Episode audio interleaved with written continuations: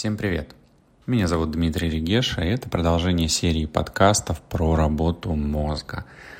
И на этот раз мы поговорим про психосоматику и болезни. И недавно мне задали немножко странный вопрос, как понять, что болезнь психосоматична. Почему странная? Ну, потому что никогда не слышал такого, такой фразы «болезнь психосоматична» и никогда не употреблял. Но если догадаться, о чем вопрос и, а, ну или предположить, то, наверное, ответ будет все болезни связаны с психосоматикой. Это все психосоматика. Почему? Потому что даже если давать определение слова психосоматика, это что? Это душа и тело. То есть это связь души или психики и тела. Связь духовного мира и материального физического. Как они связаны между собой, об этом я уже говорил в своем блоге, в Инстаграме, во многих других сетях. Они все связаны через мозг. То есть любое событие, драматичное, внезапное, переживаемое в одиночестве, оно вызывает запуск в мозге определенных программ, которые эти программы, запуская в этих самых определенных своих зонах, транслируют в органы. И наш мозг, он ленив, он примитивен в какой-то степени. И он работает как биокомпьютер. То есть есть триггеры, запускающие определенные программы и выдачу определенного результата, понятного, прожитого ранее, имеющего определенный конкретный результат. Если человек в какой-то драматичной ситуации который случилось в прошлый раз, выжил и расширился, ну, расширение это здесь можно подразумевать развитием, продолжение рода, получение новых знаний, увеличение чего-то, благостное увеличение какой-то части тела и так далее, и так далее. Или приобретение чего-то, ну и, собственно, выживание. То есть организм остался жить, он остался в этой реальности, в этом мире, то мозг запоминает этот результат и применяет его потом. То есть если человек почувствовал неприятный запах из-за того, что рядом с ним стоял вонючий человек,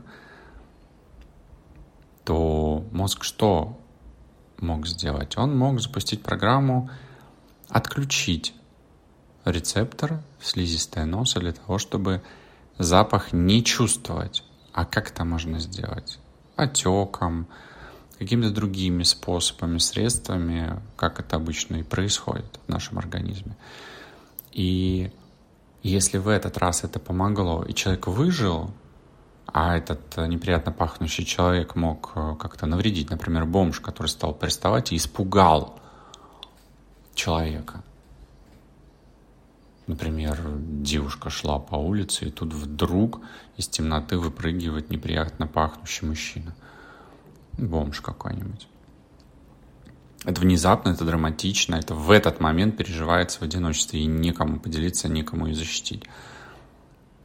И нос чувствует запах, в мозг передаются сигналы, мозг принимает решение отключить чувствование и запоминает эту программу. И каждый раз потом, когда девушка будет чувствовать неприятный запах, мозг, который запомнил, что в той ситуации ей удалось выжить и уйти, расшириться, то почему бы не запустить эту программу еще раз? И может возникнуть э, аллергия, аллергические проявления на какие-то определенные запахи, на какие-то ассоциации. И каждый раз, встречая где-то неприятно пахнущего человека – даже не бомжа, даже не выпрыгивающего из темноты, мозг будет запускать ту же самую программу, него будет воспаляться слизистая, а когда запах будет исчезать, то будут происходить обратные процессы. Это убирание того лишнего, что было, допустим, включено, добавлено мозгом, то есть мозг как э, работает? Он либо добавляет клетки, либо изъязвляет, то есть либо выключает какую-то функцию. Он так работает, либо плюс, либо минус, в зависимости от того, какая это ткань и какая программа была запущена. И, соответственно, вот этот момент болезни, именно заболевания, он же происходит в фазе разрешения, когда конфликт завершился, когда уже все хорошо. И таким образом каждый раз, когда девушка после того, как она перестала чувствовать неприятный запах, она каждый раз будет испытывать проблемы с носом. Это будет насморк, это будет э, чихание, это будет что-нибудь еще, все, все что угодно. Все то, что произошло при первом травмирующем инциденте. То есть э, для того, чтобы понять, что болезнь психосоматична, не нужно этого понимать, нужно просто знать, что все болезни связаны с психосоматикой. Да, есть такой момент, есть э, гипотеза, есть, наверное, гипотеза, пусть будет, что даже отравление, пищевое отравление, это тоже психосоматика, что случайности не случайны. И как это можно, например, объяснить, как я это объясняю, что когда человек употребляет пищу, которая заведомо обладает, ну, допустим, зараженной или там какие-то в ней вирусы, бактерии или что-то, то когда человек употребляет эту пищу, тело, оно все равно знает сразу же, оно понимает, что что-то с этой едой не так. Вы замечали когда вы испытываете какое-то предчувствие, что вот ну, что-то не то в этой еде, и все равно продолжаете ее есть. Почему вы не останавливаетесь? Почему вот этот вот неприятно пахнущий кефир вам все равно хочется выпить? И вы его пьете.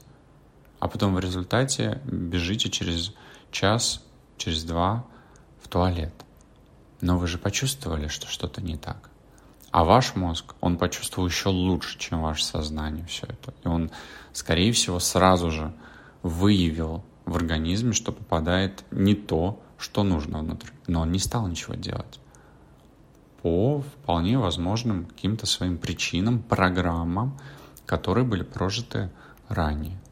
И мое мнение, что иногда даже такие отравления случайные, они возникают только для того, чтобы отработать какую-то другую программу, чтобы та физика, которая у вас сейчас проявляется, чтобы она помогла решить какую-то другую проблему.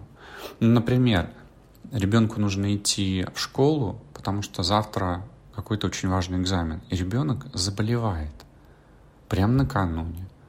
Почему это может быть? Потому что когда-то раньше мозг ребенка дал указания, точнее не так немножко, не то, что он дал указания, он сейчас его дает указания, но в прошлый раз отработала какая-то программа, ребенок заболел, может быть случайно, не случайно, он остался дома, и всех его одноклассников, например, наказали на следующий день в школе, поставили двойки или заставили что-то делать неинтересное, неприятное, а он избежал этого, потому что заболел. И мозг запоминает это, и в тот момент, когда возникает опасность снова что-то испытать нехорошее в школе, мозг дает команду ослабить иммунитет.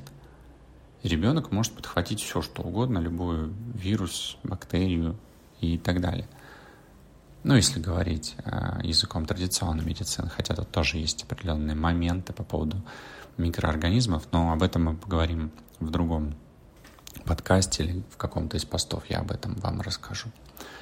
То есть э, каждая болезнь, она связана с психосоматикой. Есть вопросы, есть э, мнения, есть гипотезы, что-то доказано, что-то нет, но самое главное — что я хочу в конце добавить, это вера. Если вы верите, что вы можете быть здоровы, если вы верите, что болезни — это ерунда, это мелочь, которая быстро проходит, то так оно и будет. Если же вы верите в то, что болезнь — это что-то страшное, это что-то серьезное, и она возникает Например, из-за того, что вы будете спать под кондиционером, вы заболеете, то это так и произойдет.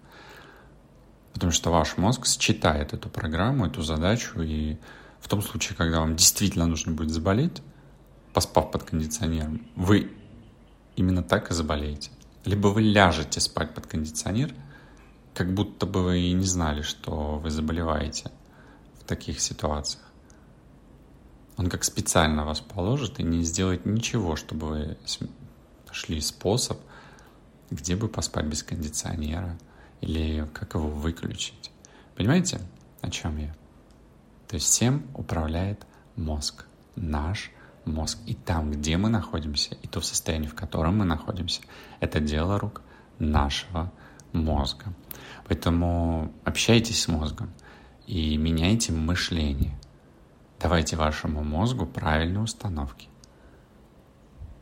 И тогда вы будете здоровы. Чего я вам и желаю.